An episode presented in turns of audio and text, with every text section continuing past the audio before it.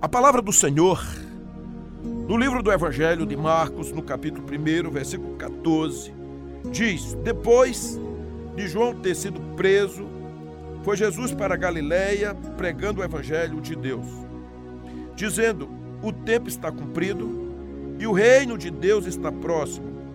Arrependei-vos e crede no Evangelho. Caminhando junto ao mar da Galiléia, viu os irmãos Simão e André, que lançavam a rede ao mar, porque eram pescadores. Disse-lhe Jesus: Vinde após mim, e eu vos farei pescadores de homens. Meus amados, queridos, quando nós temos uma atitude, a depender do ângulo e se for uma atitude benéfica, vida passa a ser gerada. Nesta mensagem que eu passo a ministrar, Jesus, ele, ele traz algo às pessoas, uma compreensão, o que é o reino de Deus. Ao dizer que o reino de Deus estava próximo, e se faz necessário que cada um se arrependa dos seus pecados. Por essa visão, ele aqui fala em duas palavras que se torna aquele caminho que se rasga para o evangelho: arrependei-vos e credes. Então, eu quero falar sobre esse Jesus, que não era apenas um homem que falava como um Sócrates, um Platão nas praças, não era apenas ou filosofias, ou uma maneira de, de se comunicar. Era mais do que isso. Jesus ele não era um Forrest Gump, um contador de história, mas ele sendo Deus e sendo enviado pelo Pai, ele veio para habitar, ele se tornou carne, se tornou homem aqui para poder ficar entre nós. Então, esse texto aqui que eu acabei de ler, ele traz uma mensagem maravilhosa, porque era o tempo em que João Batista estava começando a falar das coisas de Jesus. Ele era o precursor de Jesus. E então, certa feita, ele disse: Preparai o caminho do Senhor. Porque a mensagem de João era para mostrar às pessoas a necessidade de uma mudança. A, a, mensagem de João tinha a ver com o confronto com a realidade do coração de cada um.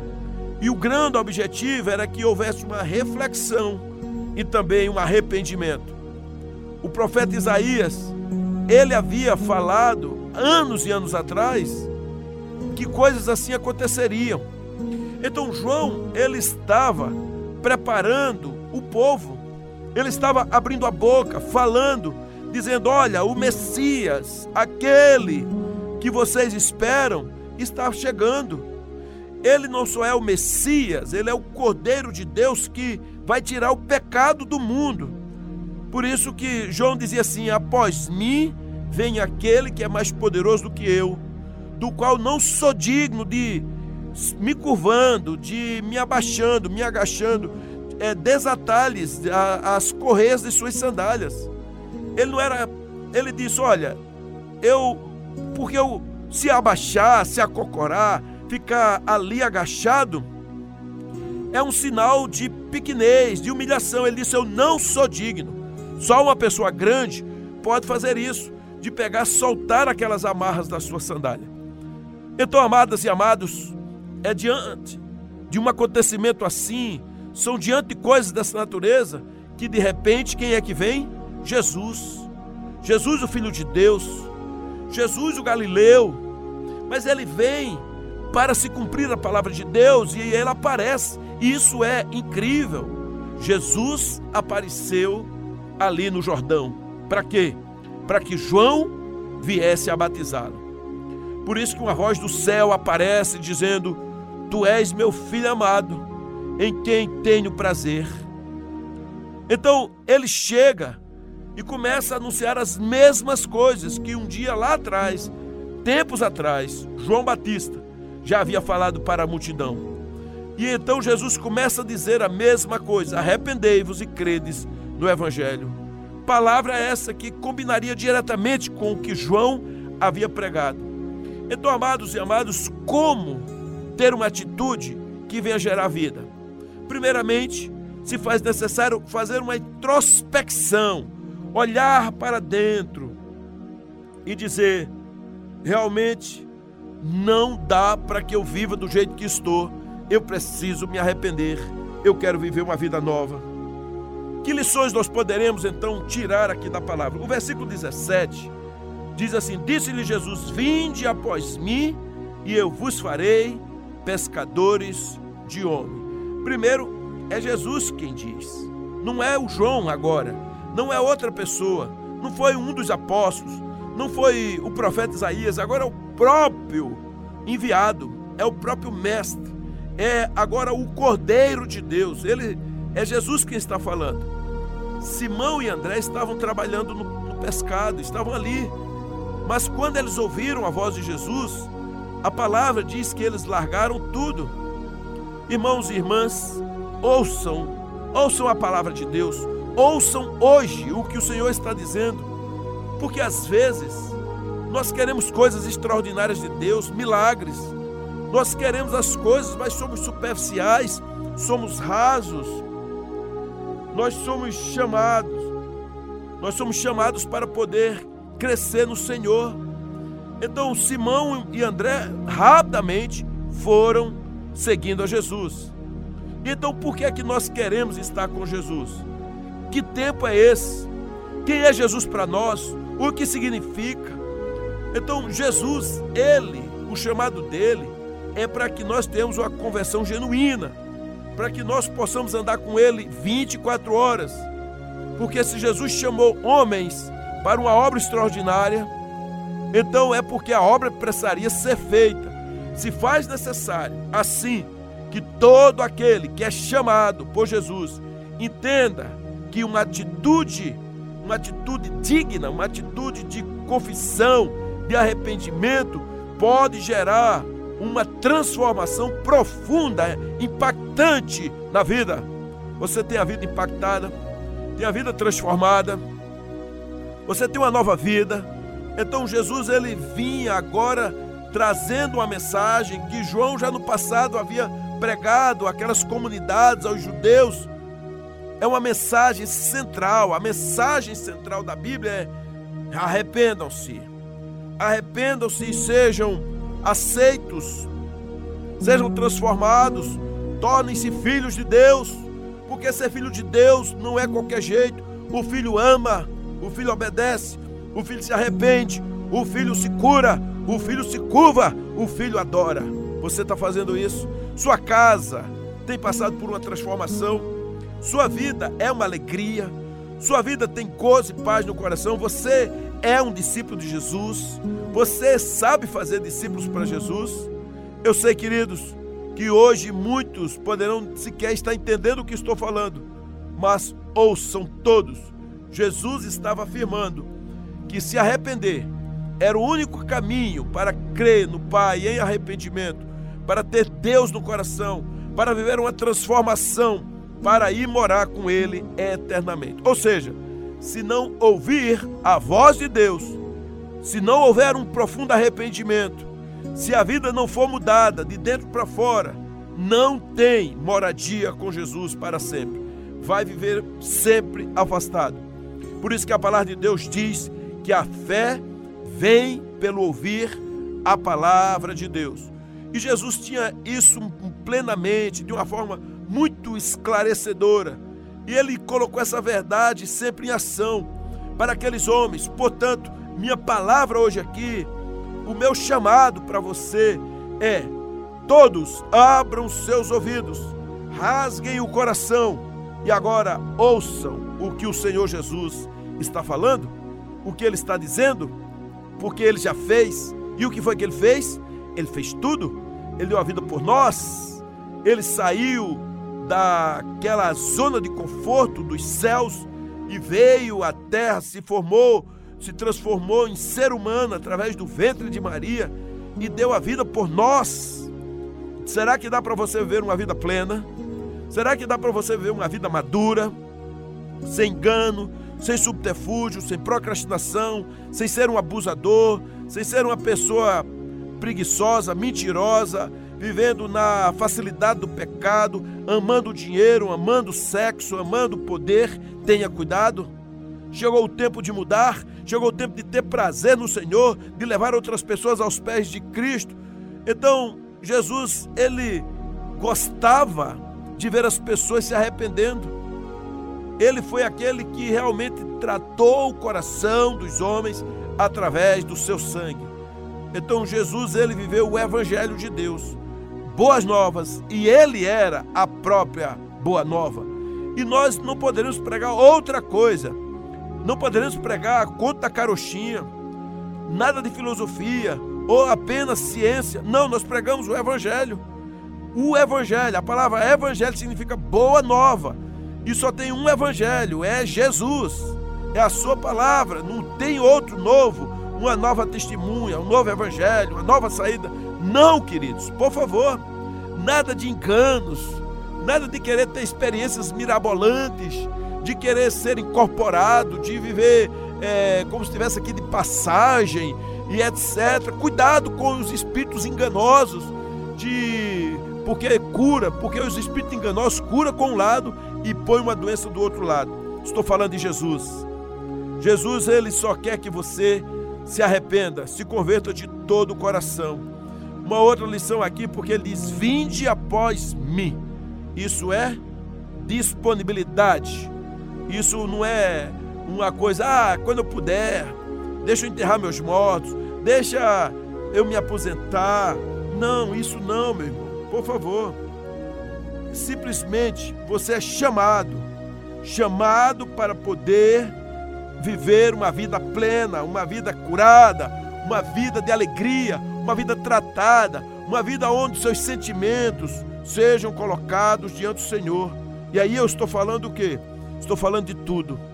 Você quando está aí angustiado, está vivendo um, um déficit mental, relacional, você está vivendo um transtorno, é, de repente, os nervos à flor de, da pele, uma vida que só trabalha para ganhar dinheiro 24 horas, está vivendo burnout, está vivendo um momento complexo, você precisa de repente estar é, um TDAH, por favor, um medo exacerbado, volta para Jesus, arrependa-se. Pastor, mas isso é doença? Pode ser uma doença? Mas uma doença gerada pelo quê? Pode ser um fruto de uma resistência numa questão de pecado. Ah, pastor, o que é isso? Não pode ser. Pode, irmão, pode. Se você é uma pessoa que não descansa, se você é uma pessoa que não confia no Senhor, se você é uma pessoa louca para só pensa em pagar contas e, e corre 24 horas, não tem tempo de orar, você não está em pecado, meu irmão? Claro que está. O que é pecado? Pecado é quando não descansa no Senhor, tem gente que pensa que pecado é só matar, adulterar, roubar. Não.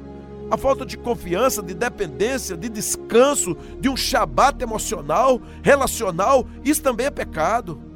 Então você é chamado pelo Senhor, vinde a mim, vós que estáis cansados e sobrecarregados. Ou então, ele, como ele fala, vinde após mim. Então Jesus agora está dizendo aos homens, dizendo: deixe que agora eu possa agir na sua alma, no seu coração porque ela agora está aplicando ao coração de todo aquele que se arrepende e crê. Ele está dizendo que você pode ir mais além, você pode avançar mais. Vinde após mim com seus pecados, com seus desejos impuros, com suas transgressões, com seus distúrbios, com suas dúvidas, com seus maus hábitos. Vinde a mim, vinde após mim. Eu vou tratar você. Você crê nisso? Você nasceu para ser uma mulher curada. Pastor, mas meu casamento está numa grande dificuldade. Mas o Senhor chamou você para ser uma mulher curada. Uma jovem, ela disse assim: Não, eu quero que aquele casamento lá acabe porque eu estou apaixonado por aquele rapaz. E ele me ama e ele não ama a mulher dele. Eu disse que adianta. O amor é sofredor, tudo espera, tudo suporta. Então nós somos chamados para sermos tratados pelo Senhor em todas as áreas, inclusive sentimentais, relacionais, esperar no Senhor e não querer destruir as coisas. Então, queridas e amados, precisamos libertar a nossa alma, se curar completamente, olhar para o Senhor, viver uma vida em que haja transformação, abundância, as coisas aconteçam. O nome do Senhor seja exaltado, mas que nós precisamos viver felizes. Nós precisamos acreditar que, de fato, o Senhor tratou a nós de dentro para fora no poderoso sangue dele, para que nós possamos adorar a Ele, fazer as coisas, ver a obra crescendo, a família sendo tratada e se colocando posicionalmente dentro da sua casa. Eu tenho visto muitos irmãos fraquejando. Alguém contando de uma história, acho que eu vou fazer isso. Ah, você se quiser, faça. Isso é um problema seu. Não, o problema seu é um problema meu. Se você não adora o Senhor, vai me afetar também. Se você vai para um local onde vai tratar com ocultismo, onde vai buscar poderes mágicos, onde vai buscar curas mirabolantes, e aquilo está fora da palavra do Senhor, através do poder do sangue de Jesus, vai afetar a minha vida sim, porque você vai atrair trevas. Tenho visto muitas famílias onde pessoas estão é, opressas, malucas, endemoniadas. Muitas famílias, é impressionante. E alguns pais de família aceitando aquilo, não se posicionando, falta poder, falta autoridade, falta cura, falta confissão, falta mudança de vida. A sua casa, meu irmão, existe para ser uma casa vitoriosa. Você, minha irmã, é de fato uma mulher de Deus, uma princesa do Senhor. Se levante na autoridade. Faça o seu ambiente mudar, cair as toxinas. Por último, Jesus está dizendo assim: E eu vos farei, vinde após mim, e eu vos farei pescadores. Então se coloque agora diante do Senhor. Estejam curados. Hajam no nome do Senhor. Se disponibilizem para passar por uma profunda transformação. Porque o Senhor Jesus chamou seus filhos para um arrependimento e ele se encarrega de mudar.